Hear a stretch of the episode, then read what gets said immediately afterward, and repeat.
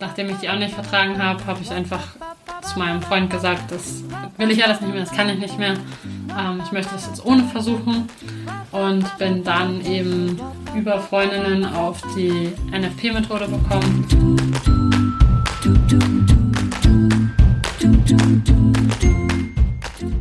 Let's Talk Female. Dein Podcast über und für den weiblichen Körper.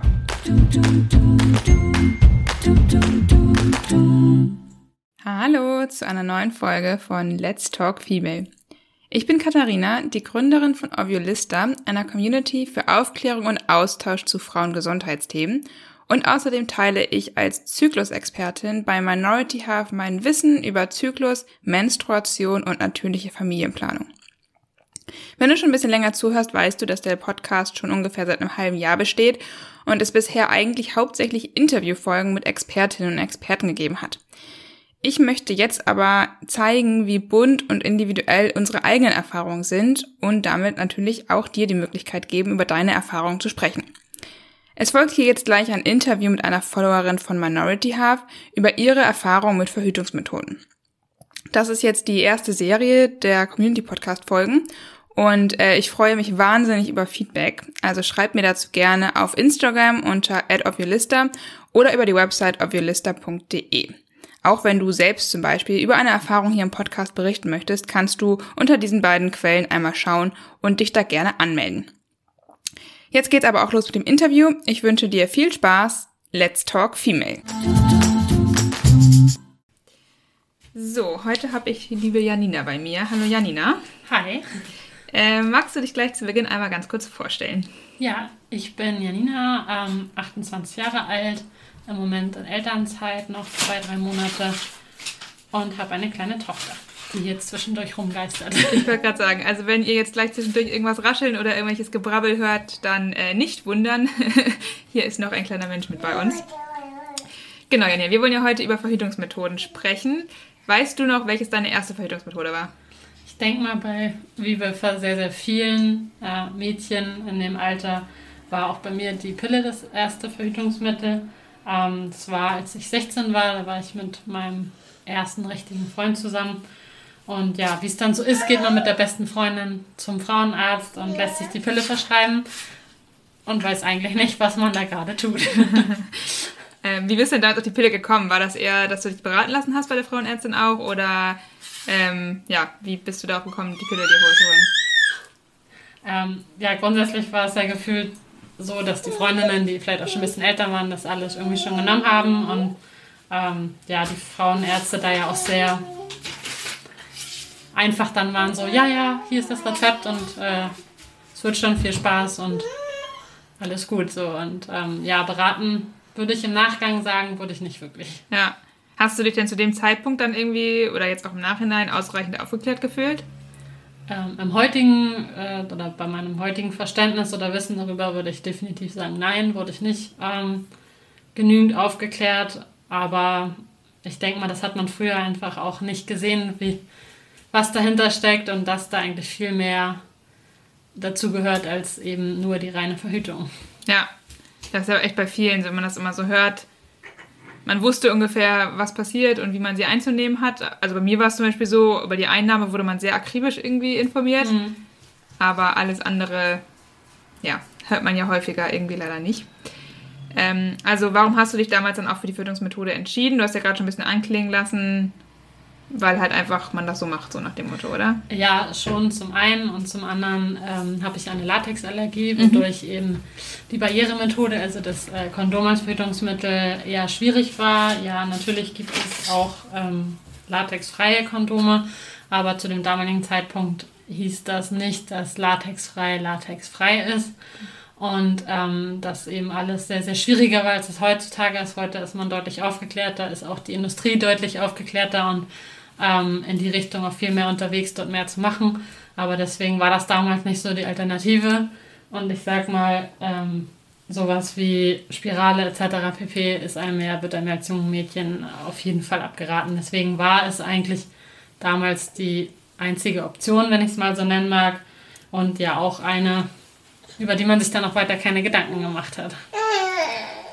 Ähm, wie lange hast du die Pille dann ungefähr genommen? Ja, zehn Jahre. Also ziemlich genau zehn Jahre. Ja. Bis ähm, ich dann auf einmal die, die ich seit sieben Jahren genommen habe, von heute auf morgen nicht mehr vertragen habe. ja. Wie hat sich das geäußert? Ähm, ich hatte jeden Zyklus alles an Schwangerschaftssymptomen. Also mir war schlecht, ich hatte Unterleibsschmerzen, ich hatte Stimmungsschwankungen, ich habe ohne Grund angefangen zu weinen. Also mir ging es wirklich richtig dreckig.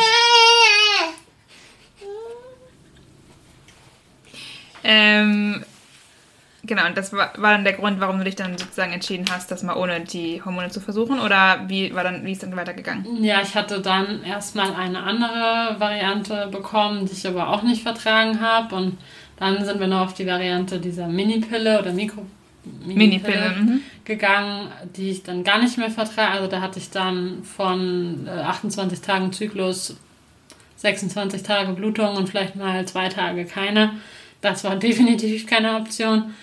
Und dann hat man sich natürlich mit anderen Freundinnen ausgetauscht, die irgendwie auch schon festgestellt haben, dass es nicht mehr so das Wahre ist und hat sich einfach deutlich mehr informiert und festgestellt, dass es halt nicht einfach nur mal eben eine kleine Pille und Verhütung ist, sondern dass es halt unheimlich viel mit einem macht und ähm, habe dann halt gesagt, okay, für den jetzigen Moment ist es, möchte ich das einfach nicht mehr.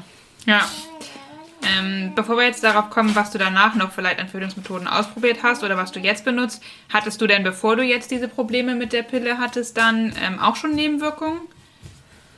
Im Nachhinein ähm, würde ich sagen, ja, hat man natürlich, wenn man sich damit beschäftigt, festgestellt, oh ja, das hatte ich auch und ach, das gehört dazu. Aber das hat man halt überhaupt nicht so wahrgenommen. Also ähm, ich habe halt einfach gemerkt, dass mich emotional eben die Pille ganz arg verändert hat, dass ich jetzt, nachdem ich sie abgesetzt habe, ähm, mich ganz arg verändert habe in der Richtung.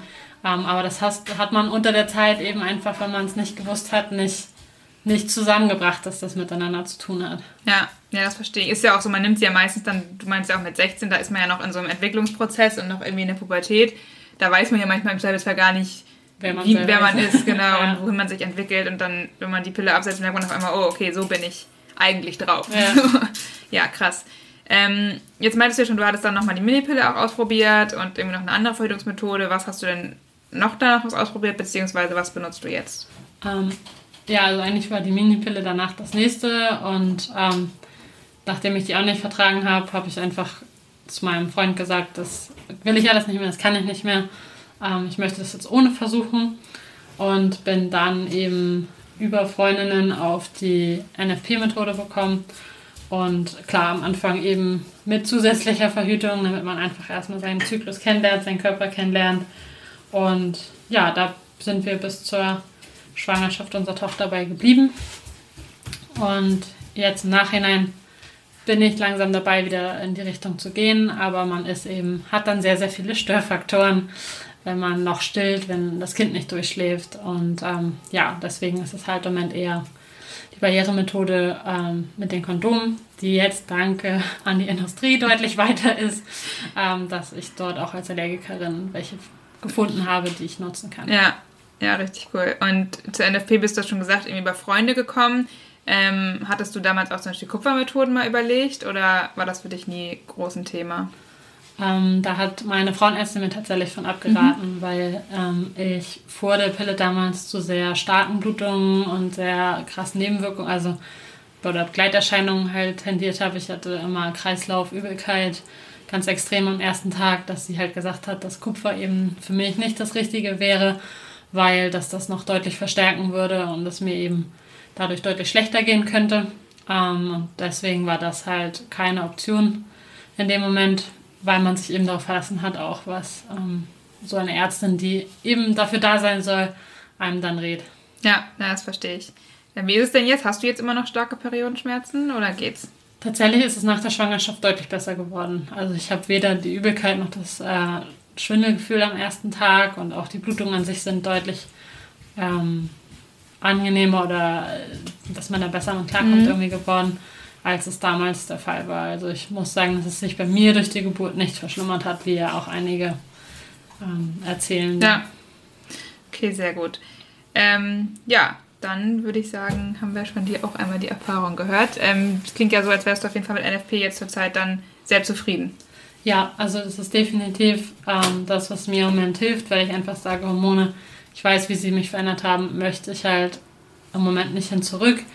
Ähm, es muss sich jetzt wieder einspielen und ähm, es ist halt definitiv für mich aktuell noch nicht die goldene Lösung, weil es halt einfach ähm, noch nicht wieder so funktioniert, wie es vor dem Kind funktioniert hat. Aber es ist auf jeden Fall das Ziel, da wieder hinzukommen, dass man sich da voll drauf verlassen kann. Ja, richtig gut. Hast du noch irgendwas, was du zum Schluss nochmal den Zuhörerinnen mitgeben möchtest?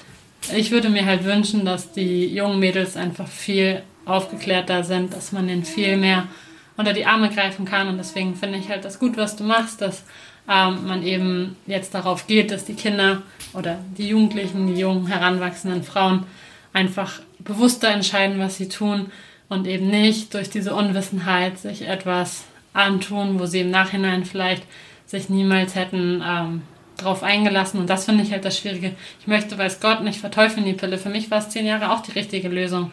Aber ich möchte, dass man aufgeklärt ist. Bei anderen Medikamenten steht sonst was alles im Beipackzettel, worauf man achten soll, was schl schlimm ist, wo ähm, man wird über alles aufgeklärt, aber es ist im Endeffekt auch ein Medikament und da wird man eben nicht aufgeklärt. Und ich finde, man sollte bewusst seine Entscheidung treffen können und sagen, bewusst, okay, es ist das Richtige für mich und nicht, weil man es nicht besser weiß.